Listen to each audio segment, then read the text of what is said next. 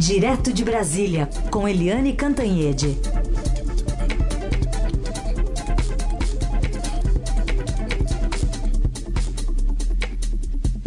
Oi, Eliane, bom dia. Bom dia, Heisen, Carolina, ouvintes. Oi, Eliane, bom dia. Vamos falar aí do fruto dessas semanas de negociações, fim de semana cheio de reuniões. O que, que vai ser apresentado hoje ao presidente Bolsonaro, afinal? Pois é, é, o presidente Bolsonaro, que se operou na sexta-feira, tirou um cálculo é, da bexiga, foi uma cirurgia simples, sem corte, e ele teve alta no sábado, já veio para Brasília e deve participar dessa reunião. Reunião com o ministro Paulo Guedes, com lideranças do Congresso. É uma reunião portentosa, digamos assim, porque aparentemente está fechado o pacote. Desonera, mantém a desoneração da folha de pagamentos, ou seja, as empresas pagam é, menos imposto por cada emprego que elas geram e, ao mesmo tempo, o governo, para compensar essa perda de arrecadação, ele cria um novo imposto que, na verdade, todo mundo chama de nova CPMF, mas o governo não gosta dessa designação porque atrai chuvas e trovoadas.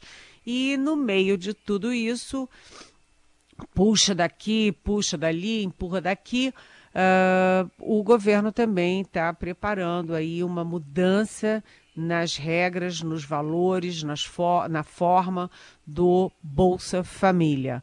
Ou seja, o presidente Bolsonaro aproveita essa onda, aproveita a reforma tributária para criar um Bolsa Família para chamar de seu.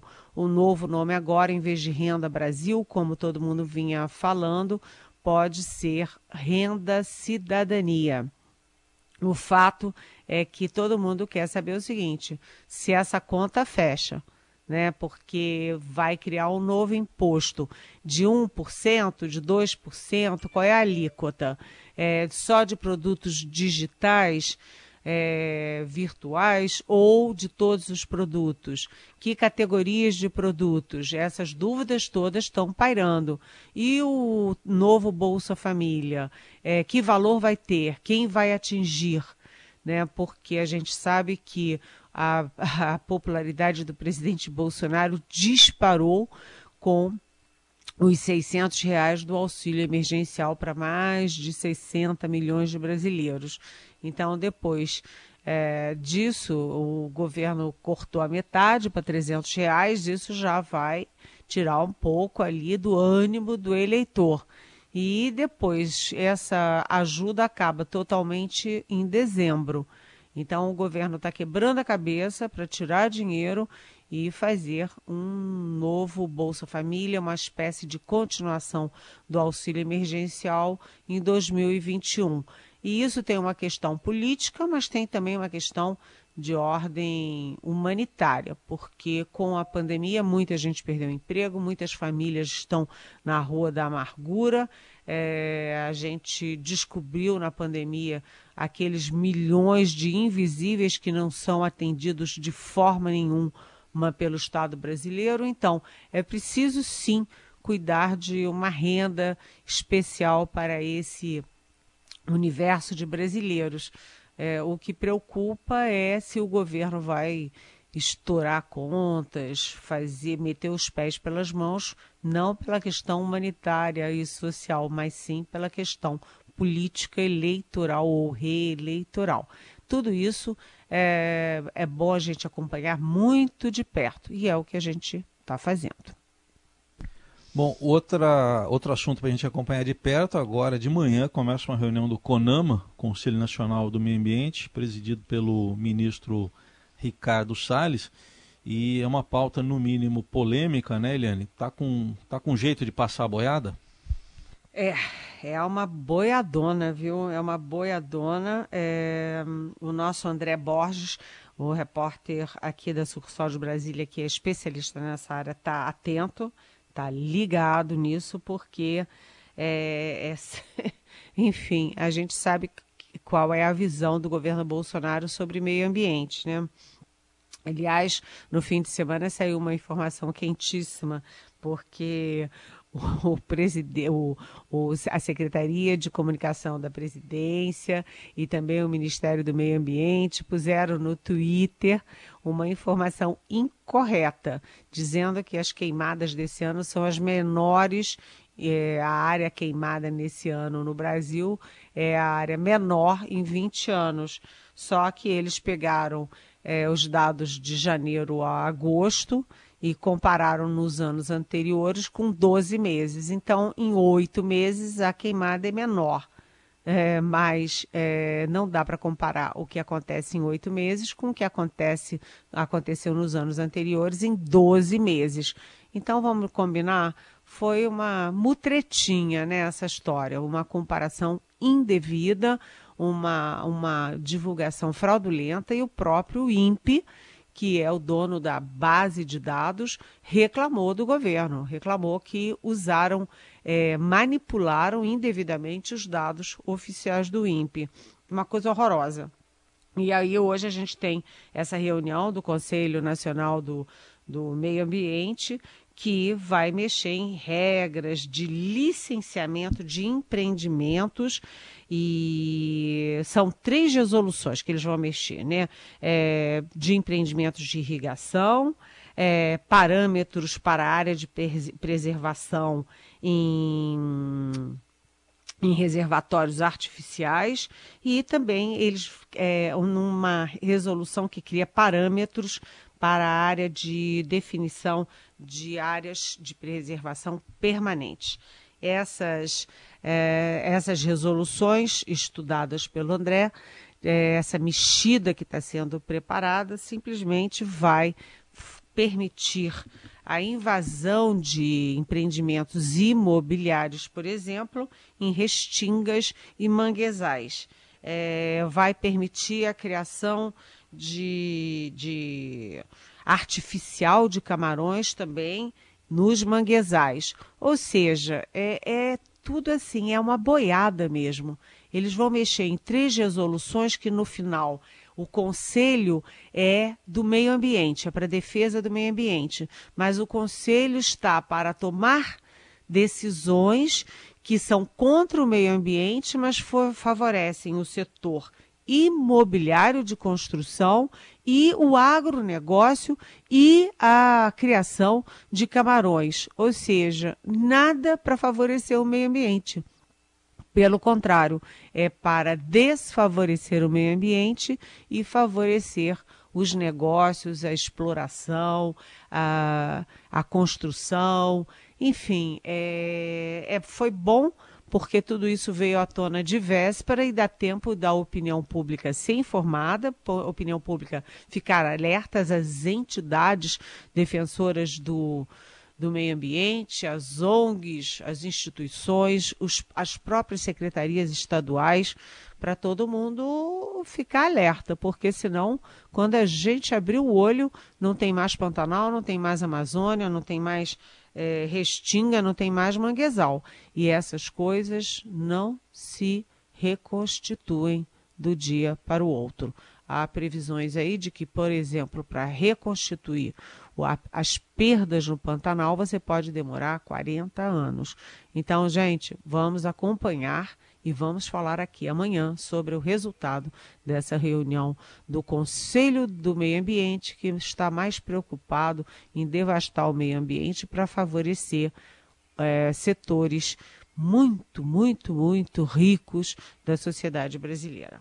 Vamos falar também sobre a deputada bolsonarista Bia Kicis. Ela ultrapassou diversos limites aí contra o ex-ministro Sérgio Moro, ex-ministro Mandetta. Queria que você contasse aqui para o nosso ouvinte o que aconteceu e como é que foi o troco que ela recebeu. Gente, é uma história horrorosa. Horrorosa. É engraçado, né? Porque uh, não é implicância, é uma constatação. O bolsonarismo tem umas formas estranhas de ver o mundo, né? É uma, uma forma estranha de ver os avanços da sociedade e uma forma perigosa de retrocessos. A gente lembra que na semana passada teve a entrevista fatídica do novo ministro da Educação, Milton Ribeiro, para nossa Jussara Soares do Estadão, que causou furor, né? Porque, é, em resumo, ele disse que o MEC não tem nada a ver com a volta às aulas, o MEC não tem nada a ver com a é, garantia de internet para as escolas públicas, que o, uh, o MEC não tem nada a ver com a inclusão social via educação, o MEC não tem nada a ver com nada, mas ele está preocupado com o ensino é, de, é, sexual nas escolas, e a gente sabe que esse ensino é, é, é para evitar gravidez é, precoce, que é uma tragédia aqui no Brasil, é, para evitar estupros, para evitar, enfim, como as, os jovens se cuidar. Né? Então, a educação sexual é importante, sim. E ele, ao mesmo tempo, criou aquela frase fatídica também de que os, os estudantes, é, os homossexuais, vêm de famílias desajustadas. Então, agora está levando troco porque estão entrando com processos contra ele por crime de homofobia. Né? E aí a gente, depois de ter isso, tem uma bolsonarista da linha de frente, que é a Bia Kicis, né? a deputada Bia Kicis, do PSL, que simplesmente botou nas redes um, uma montagem do Sérgio Moro, ex-ministro, ex-juiz Sérgio Moro, é, com uma peruca assim afro, é, com a pele pintada de preto. Botou o ex-ministro Luiz Henrique Mandetta da Saúde também, com a pele pintada de preto. Né, e rindo muito, né, achando tudo muito engraçado, muito divertido, dizendo que agora eles têm que pedir é, tem que pedir emprego no Magazine Luiza, porque o Magazine Luiza fez aquele, aquele que eu achei muito bom, aliás, aplaudo o projeto de fazer uma turma de, ter, de trainee todinha só com negros, com jovens negros, para, enfim, incluir a diversidade, o equilíbrio é, dentro da, de uma grande instituição, né, uma das maiores empresas, um dos maiores grupos privados do país, que é o Magazine Luiza. Aí é, é a Bia Kicis fez isso, o que é absolutamente racista, né, é de mau gosto, é grosseiro. E aí o, o ministro Luiz Henrique Mandetta respondeu é, que ela é nauseabunda, chula, pequena, inútil, abjeta e racista. Ou seja, ele respondeu com quatro pedras. Aliás, ele, Mandetta, que acaba de lançar um livro contando os bastidores políticos do negacionismo do presidente Jair Bolsonaro.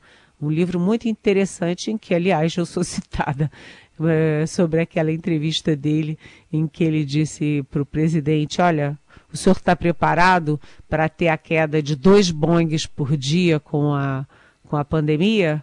E ele acertou, né? Porque 800 mortos por dia, 830 mortos por dia, chegou numa época com 1.300 mortos por dia. Quantos Boeings caem por dia com, com a pandemia? E, é, e aí ele também perguntou: o senhor está preparado para ver é, os caminhões do Exército caminhando, é, carregando corpos pelas ruas? Então, é o livro que conta os bastidores de um momento decisivo aí da história brasileira, o momento da pandemia. É isso. É, só, um, só um detalhe, desculpe, a gente vê bolsonaristas aí falando das previsões do Mandetta de 180 mil é, mortes, estamos em 141.783, que é o último dado aqui do consórcio de imprensa. É, alguém tem dúvida de que pode chegar a 180 mil? Eu não tenho dúvidas, porque essa doença é uma doença desconhecida, uma doença com uma propagação muito, muito alta e a única chance que se tinha de conter era o isolamento social. Como o isolamento social foi feito em alguma proporção, não é ideal, mas foi feito, a gente conseguiu segurar. São, e mesmo segurando, olha só, 140 mil mortos no Brasil. É, e a previsão aí no mundo pode chegar a 2 milhões de mortos. É uma pandemia gravíssima que o presidente ignorou solenemente desde o primeiro minuto e até hoje ele ignora.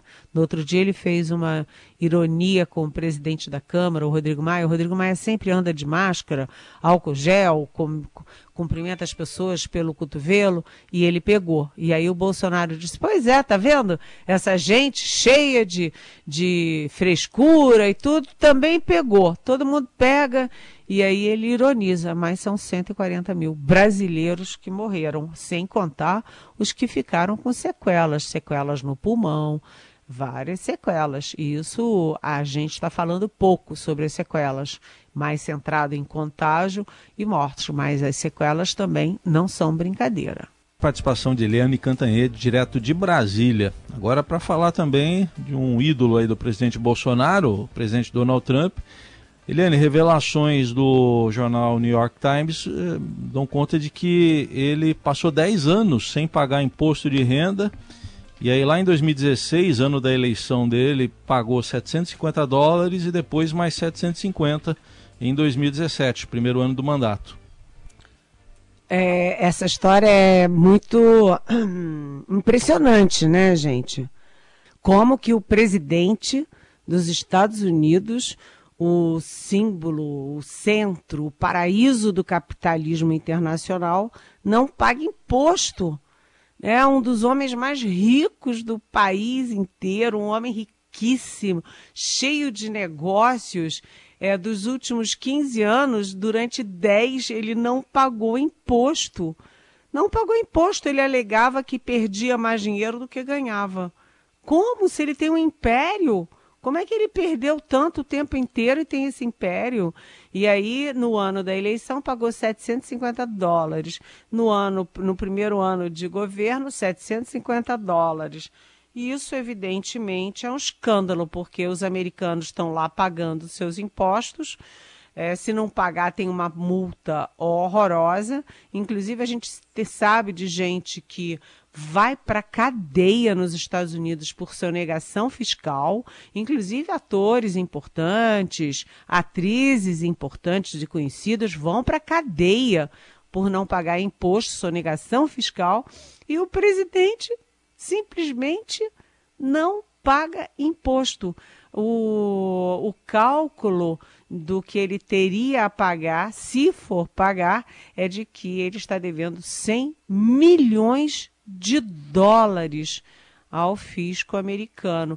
Isso às vésperas da eleição é uma informação bombástica. Mas lá como aqui, é, a política virou religião, virou dogma. Então, os que são a favor do Trump, ele pode pagar imposto, não pagar imposto, matar, roubar, fazer qualquer coisa que as pessoas não abrem mão de votar nele. Vamos ver então qual é o impacto disso no eleitorado é, dele e no eleitorado democrata, porque de repente isso pode estimular é, é, eleitores democratas que não costumam votar, mas que são simpáticos aos democratas, pode estimular a que eles vão votar. Nos Estados Unidos, um dos fatores para complicar as previsões eleitorais é que a eleição não é obrigatória, vai votar quem quer. Então, uma coisa dessas tão chocante, né, o presidente não pagar imposto sendo tão rico, pode estimular mais gente a votar para ir votar contra ele. Mas, de qualquer jeito, balança a eleição. Uma das perguntas que chegaram para a gente, da Sandra, ela quer saber o seguinte: de verdade, os brasileiros vão pagar os empresários, para os empresários, formular vagas de trabalho? Tudo intencional para a reeleição? É revoltante o mecanismo de impostos não vai resolver efetivamente os problemas. É, a, a, Sandra Almeida aqui de São Paulo está indignada com essa possibilidade da, da, da, da, desoneração da folha de pagamento, né, via um novo tributo que possa aparecer por aí, Eliane. Olha, Sandra, bom dia, bem-vinda é preciso ficar muito claro, porque essa é uma obsessão do ministro Paulo Guedes. Desde que ele assumiu, ele tem a obsessão de tirar impostos das empresas, é, os impostos que elas pagam pelos seus empregados, para poder estimular aí a, o, o, aumento de empregos, né, geração de empregos. E para isso o governo perde, né, a sociedade perde imposto, então ele compensa criando esse novo imposto, essa nova CPMF é, por é, transações digitais.